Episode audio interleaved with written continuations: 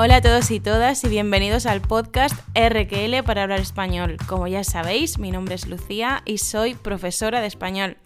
En el título de este episodio habéis visto Hablemos y ese Hablemos es plural porque hoy tampoco voy a estar sola como en otras ocasiones. ¿Quién creéis que me acompaña esta vez? Si os habéis dado ya alguna vuelta por aquí por el podcast RQL, lo conoceréis ya. Es Antonio, mi marido. O mi cookie, como se dice cariñosamente en español, cookie. Eso llevabas mucho tiempo sin decírmelo, ¿eh? es que no sé cómo, en vez de utilizar palabras cariñosas, y como se dice en español, la confianza da asco, pues en vez de utilizar palabras cariñosas, ahora estamos con el gordo gorda. Gordo, que no sé qué no sé cuánto, gorda, que no sé qué no sé cuánto. Pero bueno, sí, la verdad es que debería usar más a menudo palabras como cookie. En fin, hoy estamos aquí para hablar precisamente de eso, de palabras. Y no exactamente palabras normales, sino de palabras. Palabras. ¿Tú usas la palabra palabro, Antonio? De vez en cuando. De vez en cuando. ¿Y para referirte a qué? A palabras extrañas, malsonantes o raras, que, que no se suelen usar habitualmente. Pues sí. Y es que, chicos, la palabra palabro está aceptada por la diosa, que si me habéis escuchado otras veces ya sabéis quién es la diosa o qué es la diosa, la Real Academia de la Lengua Española, la RAE, y cuenta en su definición, en sus acepciones, que es coloquial, es una palabra coloquial en las dos de sus acepciones, y significa palabra rara o maldicha y palabrota. Las dos cosas. Hoy me vais a permitir que diga dos vulgarismos, dos palabras vulgares, ¿vale? Así que aviso a navegantes, aviso a navegantes, os doy ya el aviso de que van a caer, voy a decir dos palabras vulgares a lo largo del episodio. Y si me emociono, si me vengo arriba, como se suele decir, si me vengo arriba, eh, puede que más de dos, pero bueno, no prometo nada. La razón por la que hoy vamos a hablar de palabras es porque a mi querido Antonio le encantan los palabras y las tonterías. Todo se ha dicho. No faltemos al respeto. no, si no faltamos, solo describimos la realidad. Solo describimos la realidad. ¿Te gustan los palabras o no te gustan los palabras? No me disgustan. no me disgustan. Muy bien. Lo que pasa es que a Antonio, y aquí vendría la primera palabra vulgar, de las que os he avisado, a Antonio le gusta tocar la moral. Y eso no es nada vulgar, pero existe otra forma de decir lo mismo y también un adjetivo, que por cierto también está aceptado por la RAE, que son sinónimos de tocar la moral. Pero vamos a crear un poquito de expectación y no lo voy a decir todavía. Lo diré a lo largo del, episodio, cuando crea que, que tú te lo mereces, ¿vale? Como veas. Eso, tocar la moral es molestar al personal, molestar a la gente. No me toques la moral, no me toques los... Y ahí vendrá nuestro palabra vulgar. Yo solo digo que si me siento ofendido, me marcho. Tenemos una anécdota, chicos, y esto ya que estamos os la vamos a contar. ¿De qué autor? Porque seguro que estás pensando en el mismo autor que yo estoy pensando, que fue a un programa. Francisco Umbral. Eso es. Francisco Umbral es un autor eh, muy famoso, o Paco Umbral para los amigos, em, que lo que hizo fue ir a un programa de televisión para participar, para que le hicieran una entrevista y también para presentar su nuevo libro. Pues bien, se ve que la presentadora del, programa, no programa, programa, o entrevistadora, tardó mucho tiempo en preguntarle sobre su libro. Y a Paco Umbral, Paco para los amigos, como decía, se le empezaron a hinchar. no quiero decir más de dos palabras vulgares, así que voy a decirlo, voy a plantearlo de otra manera. A Paco Umbral le tocó la moral que no le preguntara sobre su libro hasta el final de la entrevista. Así que soltó la frase, yo he venido a hablar de mi libro. Y si no hablamos de mi libro, me voy. Era así, ¿no? O algo así. ¿Cómo era? Sí, sí, era, era así como lo has dicho. Así que si queréis ver este episodio tan dantesco de la, de la, de la televisión española, podéis buscarlo en YouTube. Francisco Umbral, yo he venido a hablar de mi libro. Y si no hablamos de mi libro, me voy. Pues bien, volvamos al tema que me he ido por los cerros de Úbeda. Me he ido por los cerros de Úbeda.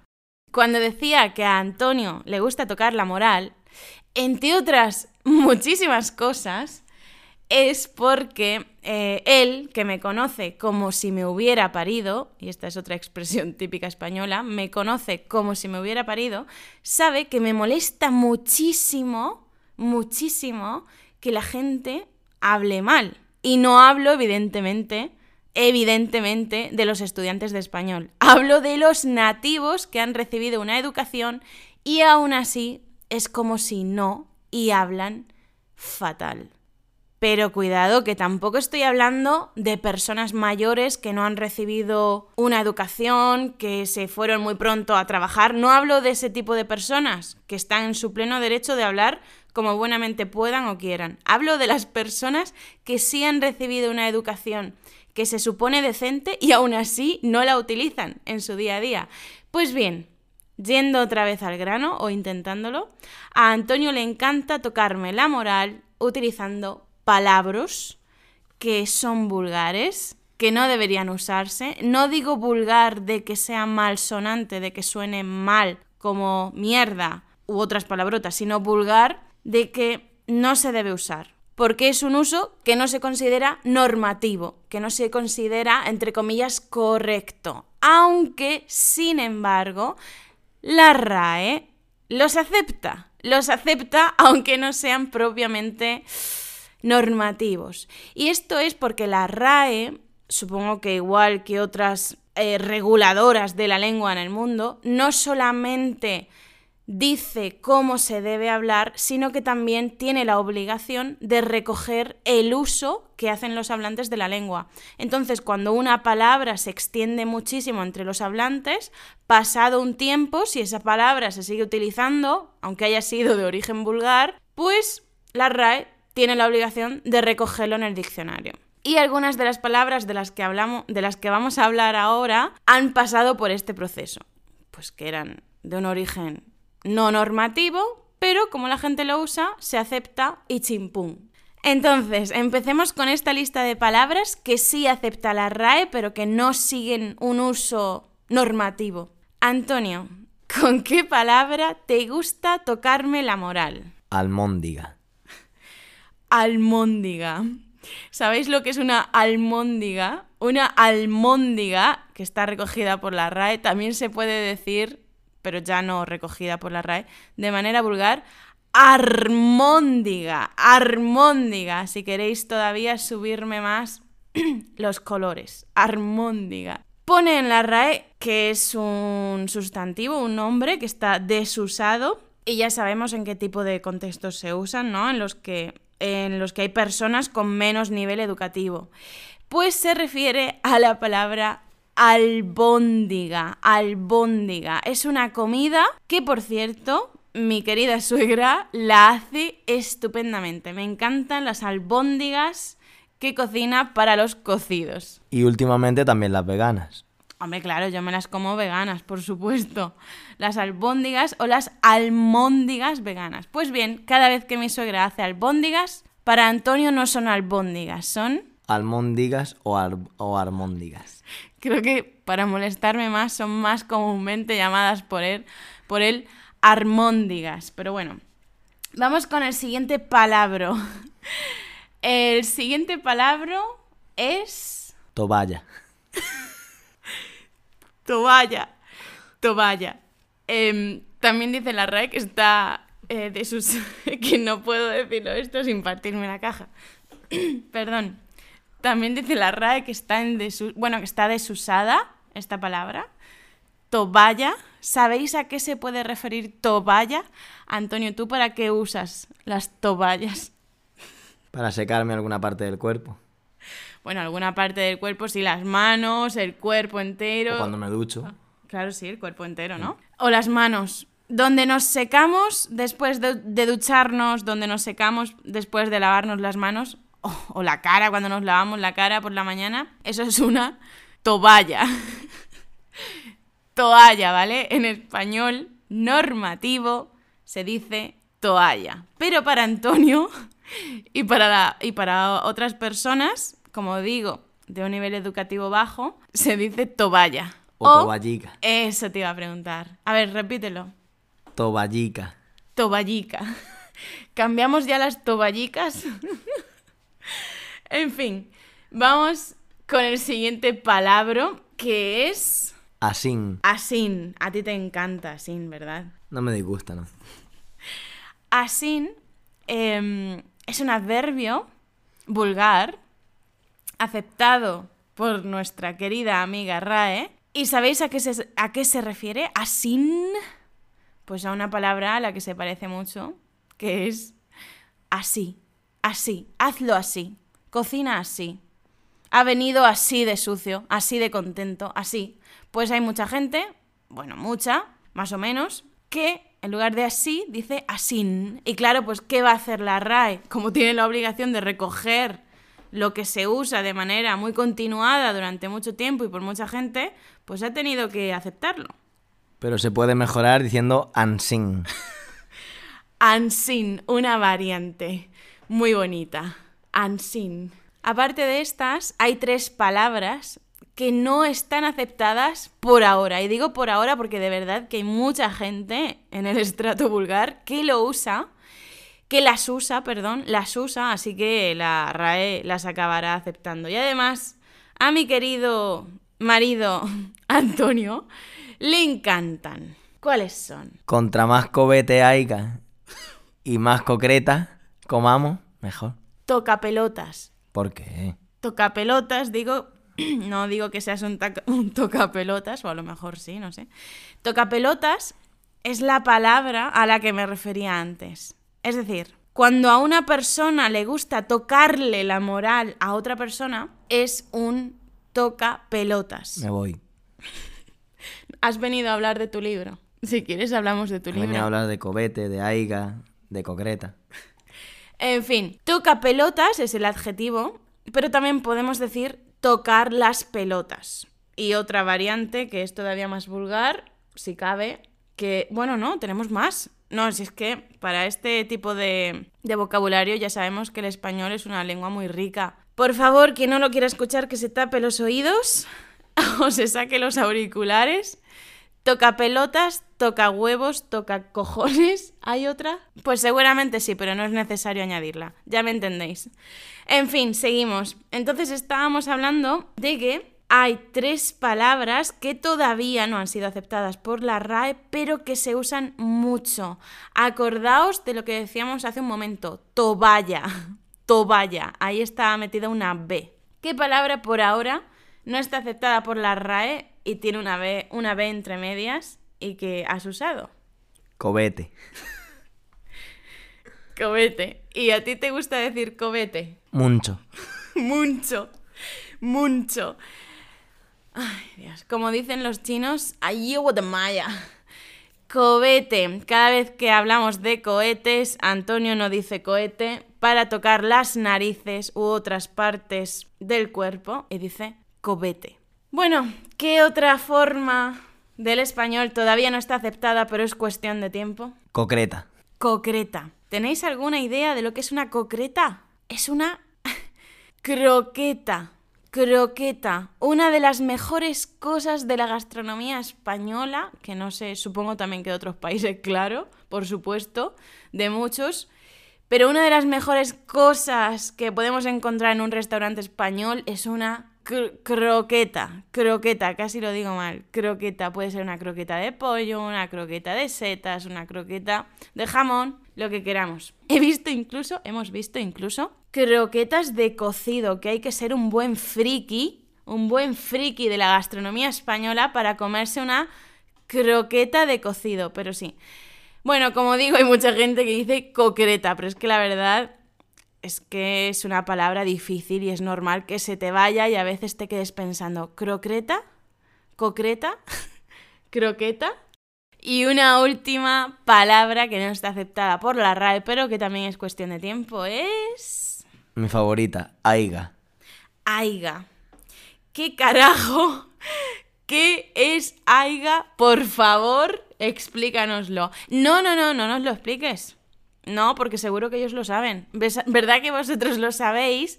Porque lo habéis visto en el vídeo de errores típicos de los nativos hispanohablantes. Aiga es uno de ellos. Creo que lo... ¿Creo? Sí, sí, lo dije en el vídeo. Vamos, si no me equivoco. Venga, ¿qué es Aiga? Creo que haya. ¿Crees, no? Sí, pero mucho mejor Aiga. Mucho mejor, Aiga. Toca pelotas. Em, Aiga es la forma vulgar de haya. Y como ya he dicho varias veces en este episodio, lo dice gente que tiene un nivel educativo muy bajo. Aiga. Es horrible, o sea, es tremendamente feo. Y Antonio tiene la costumbre, para fastidiarme, para tocarme la moral, de decir aiga en lugar de haya. Por ejemplo, vamos a un restaurante y estamos llegando y dice, ojalá haya poca gente. no dice, ojalá haya poca gente como debería. Para tocarme la moral dice, ojalá haya poca gente. Pero es que a mí, a él le, le importa, como se dice en español, le importa un carajo. A él no le importa nada que le escuchen, le da lo mismo. Pero es que a mí me da mucha vergüenza que lo escuchen decir aiga. Es que de verdad me da vergüenza. Hay gente que, claro, si tú escuchas a una persona por la calle decir ojalá haya poca gente, tú piensas que esa persona lo ha dicho de verdad, seriamente, porque Antonio no pone tono de broma. No pone tono de broma, lo dice con toda la seriedad del mundo. ¿Y qué ha pasado? Cuéntanos an- alguna anécdota contigo diciendo aiga. Que tu madre ha llegado a pensar que lo decía en serio. Mi madre ha estado, qué sé yo, en es que mi madre es muy inocente, es muy inocente y a lo mejor ha estado en algún momento cocinando. Recuerdo una escena que estaba cocinando y estaba Antonio hablando y dijo, aiga no sé qué. Y mi madre dejó de cocinar y se quedó mirándolo y diciendo, pero ¿con quién se ha quedado mi hija, tío? ¿Con qué clase de persona se ha quedado mi hija? De hecho, hoy he tenido otro malentendido con ella. Y este malentendido os interesa a vosotros, queridos estudiantes de español, por una razón muy sencilla. Y es que os puede ocurrir también. No solamente que vosotros lo digáis y os entiendan mal, sino que también lo escuchéis y digáis, ¿qué me está contando esta persona? ¿Qué me está diciendo? Es una confusión con una palabra homónima. Una palabra homónima significa que se pronuncian igual, pero que sus significados son totalmente diferentes. Puede ser que incluso coincidan en la forma, pero de manera casual, como la que vamos a ver ahora, y como muchas otras como haya, haya, tuvo, tuvo, etc. Podéis buscarlo en internet. Palabras homónimas en español. Homo de homos, el mismo, igual, y nima o nimo, homónimo, homónima de onoma, nombre. Cuéntanos, ¿cómo ha sido? Pues nada, estábamos hablando de que se ha quedado delgada. Yo le he preguntado que cuántas veces salía a correr a la semana. Ella me ha dicho que cuatro. Y entonces yo le he dicho, ¿y pesas? ¿Y pesas? Pesas. Esto con mi madre, ¿eh? No me lo estaba diciendo a mí, porque yo, por desgracia, no he adelgazado. Pero bueno, eh, pesas es la segunda persona del singular del verbo pesar. Muchas veces podemos omitir palabras en español, igual que en todas las lenguas del mundo, y en lugar de decir ¿y cuánto pesas? podemos decir ¿y pesas? ¿No? Está omitido el cuánto, es evidente que está ahí y que lo hemos omitido en el, en, en el habla. ¿Y pesas? Pues claro, mi madre me ha mirado a mí y ha dicho, pero la confianza da asco. La confianza da asco. Claro, porque no es lo habitual estar diciendo nuestro peso por ahí a la gente, aunque sea una persona muy cercana, ¿no? No vamos diciendo cuánto pesamos por la vida. Y Antonio, cuando le ha dicho, ¿y pesas? No se refería a cuánto pesa. Claro, entonces cuando ha visto la reacción de mi madre, que se ha quedado fatal, ha dicho, Antonio se ha quedado pensando, pero, pero, pero, ¿qué pasa? ¿Qué he dicho mal? ¿Cuál es el problema? ¿Por qué? ¿A qué te referías en realidad? Primero le he preguntado que cuántos días salía a correr y luego le he preguntado que cuántos días hacía pesas. Eso es. La omisión con una palabra homónima nos ha llevado a la confusión. ¿Haces pesas? ¿Haces pesas? Era esa su pregunta, se refería a hacer pesas. ¿Hacer pesas qué es, Antonio? Hacer ejercicio de fuerza de brazos con unas mancuernas. Ejercicios de fuerza, es decir, actividad física enfocada en la fuerza, con mancuernas, con mancuernas. Eso es hacer pesas. Y muchas veces a las mancuernas también nos referimos con pesas. Oye, ¿tienes pesas en tu casa? Es lo mismo que, ¿tienes mancuernas? Oye, Antonio. Dime. ¿Sabes qué palabra ha aceptado la RAE recientemente en los últimos años? Sorpréndeme. Amigobio. ¿A mí qué? Amigobio. ¿Qué crees que es eso? Pues no lo sé, la verdad. Sí lo sabes, no mientas. Has venido aquí a hablar de tu libro, pero también de amigos. Creo pensar que, que debe ser algo así como mitad amigo, mitad novio. En español de España usamos una palabra que si te la digo tienes clarísimo el significado. ¿Te la digo? Adelante. Pero es vulgar. Bueno. He cubierto ya el cupo de palabras vulgares de hoy. Te toca a ti decir palabras. Bueno, el palabra que utilizamos en España para esto desde hace muchos años, de hecho no sé desde hace cuántos, no es precisamente amigobio, es follamigo. a que ahora sí sabes lo que significa amigobio. Por supuesto. Pues bien, chicos, amigobio lo tengo ahora mismo delante de mí en el ordenador, en la página de la Real Academia, con V, claro, porque es de novio. Amigobio es una fusión entre la palabra amigo y la palabra novio. Amigobio, amigovia, novio, novia. Es coloquial y se usa, según el diccionario, en, en Argentina, México, Paraguay y Uruguay. Y por eso, cuando yo estaba haciendo mi investigación antes de este episodio, cuando me lo he encontrado, digo, ¿pero qué me estás contando? ¿Quién dice amigobio? Pues se ve que lo dicen en esos países. Así que perfectamente legítimo, claramente, que esté en la RAE. Pero vamos, que ya os digo que en España le decís amigobio a alguien y dices un amigo que te agobia, que te da agobio, porque amigobio, agobio, no. Aquí dice en la definición, en la acepción, persona que mantiene con otra una relación de menor compromiso formal que un noviazgo. Es decir, lo mismo que un follamigo. ¿Follamigo está aceptada? Pues no.